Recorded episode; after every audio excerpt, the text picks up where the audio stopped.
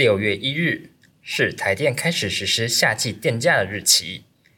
夏季电价的调整，便是期望透过价格的提升，增加民众的节电意愿。但台电也同步指出，台湾仍有将近四百万的用户，因用电量低于一百二十度以下，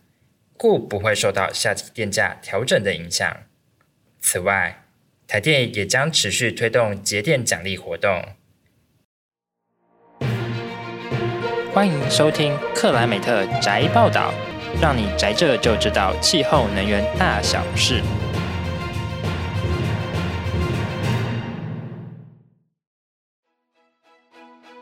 大家好，我是主播特派一边，又跟大家见面了。未来特派一边仍会持续整理关于气候变迁、空气污染以及能源转型的相关新闻，来跟大家做分享。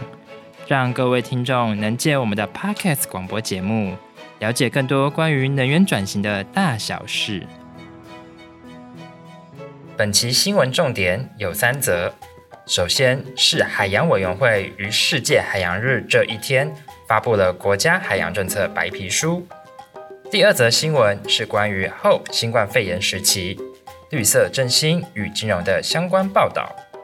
最后则是要提醒观众朋友们。夏季电价已经到来，大家记得养成良好的节能减碳习惯。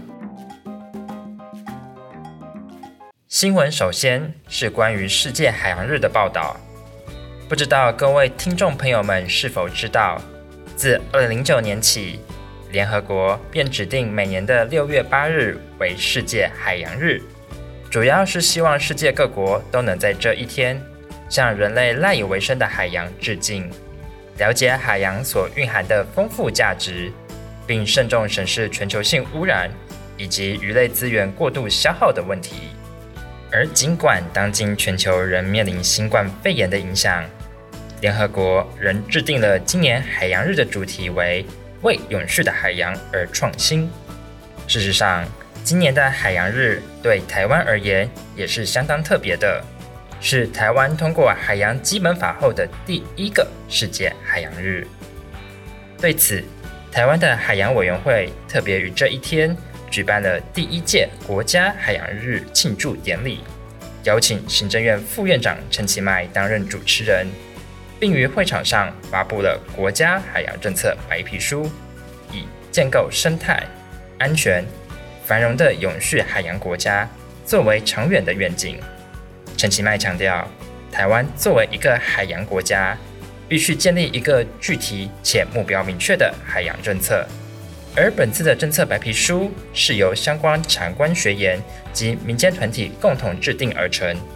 当中提出了六大政策目标，用以研拟与推动相关海洋法律的立法依据。此外，循环台湾基金会也在世界海洋日这一天。发表了《循环经济翻转海洋废弃物的资源循环模式手册》，透过收集国内外产业的案例，并利用物质流分析图，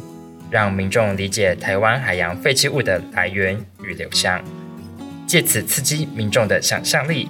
提出达到零废弃海洋目标的实践方法。关于世界海洋日的更多资讯。听众朋友们，除了可以上海洋委员会的官方网站进行查询外，新兴科技媒体中心也有针对海洋中的塑胶对海洋生态的影响进行专家意见的回复。有兴趣的听众朋友们，不妨也到新兴科技媒体中心的官方网站坐坐。在此，特派一边也邀请各位听众朋友们，让我们共同携手来守护地球美丽的蔚蓝海洋。随着后新冠肺炎时期的到来，如何振兴经济俨然成为了新一波的讨论话题。对此，资诚永续发展服务公司李化总经理表示，因应疫情后的经济复苏，各国纷纷斥资投入振兴计划，复苏方案的需求也与日俱增。他建议政府在振兴计划中，对于基础建设、商业活动以及科技。等相关项目的投资，应与政府未来十年投入的气候政策议题方向一致，才可达到永续发展的目标。此外，在六月九日的绿色金融二点零公听会上，安侯永续发展顾问公司总经理黄正忠便呼吁金管会应针对银行设立绿色评鉴机制。同时，再生能源推动联盟理事长高如平也建议设立公开的绿色融资平台，让许多偏乡建筑物可以加速应用再生能源。对此，金管会银行局王宇中组长表示，目前金管会仍希望是以鼓励的方式，让银行遵守赤道原则。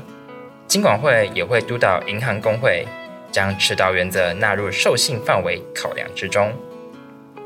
事实上，就绿色金融议题上，国际学界都齐声呼吁，曾接受过纾困方案的企业，应在疫情过去后回报社会，强化相关环境策略，并改变其高碳排的商业模式。而在国际间，欧盟率先做出了相关行动。根据相关的报道，在疫情期间接受过政府援助的欧洲公司，需依照欧盟最新的规章回报其资金的使用情况。欧盟执委会甚至会要求业者所实施的相关措施要与欧盟绿色正纲目标一致，并同时说明实现绿色社会的可行做法。有鉴于欧盟的率先行动，台湾金融研训院副研究员彭胜本指出，欧盟会员国在推动绿色金融业务上，可堪称是国际绿色金融业务的领头羊，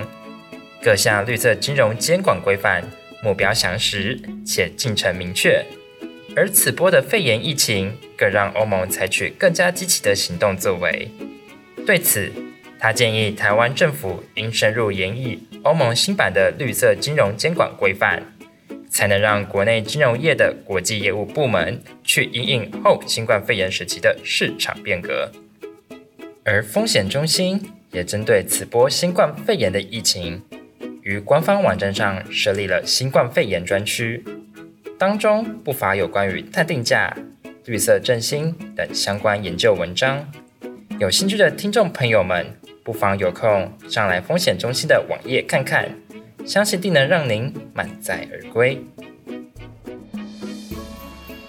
六月一日。是台电开始实施夏季电价的日期。根据台电的用电资料显示，由于民众夏季用电度数较高，加上受到夏季电价调升的影响，这段时期民众所要缴纳的电费会比平时多出新台币约四百一十元左右。对此，台电表示，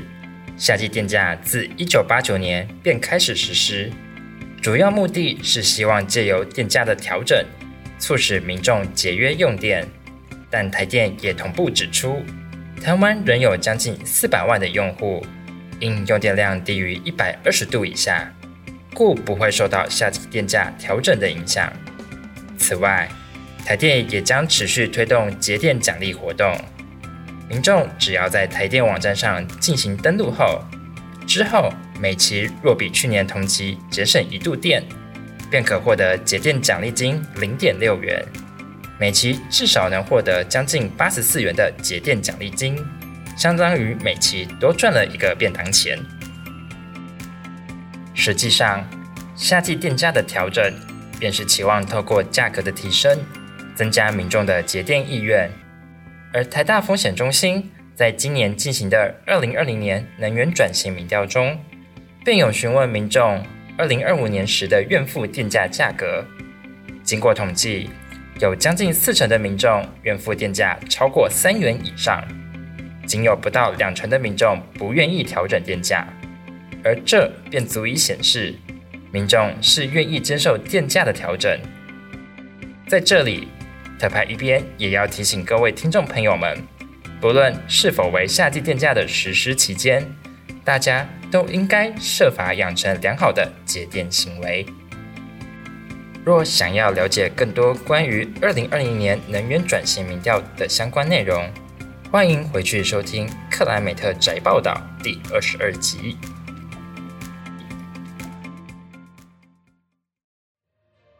好的，本期节目内容就到这边。如果你喜欢我们的节目内容，欢迎订阅风险中心的 Podcast，同时追踪风险中心的官方脸书粉丝团与推特。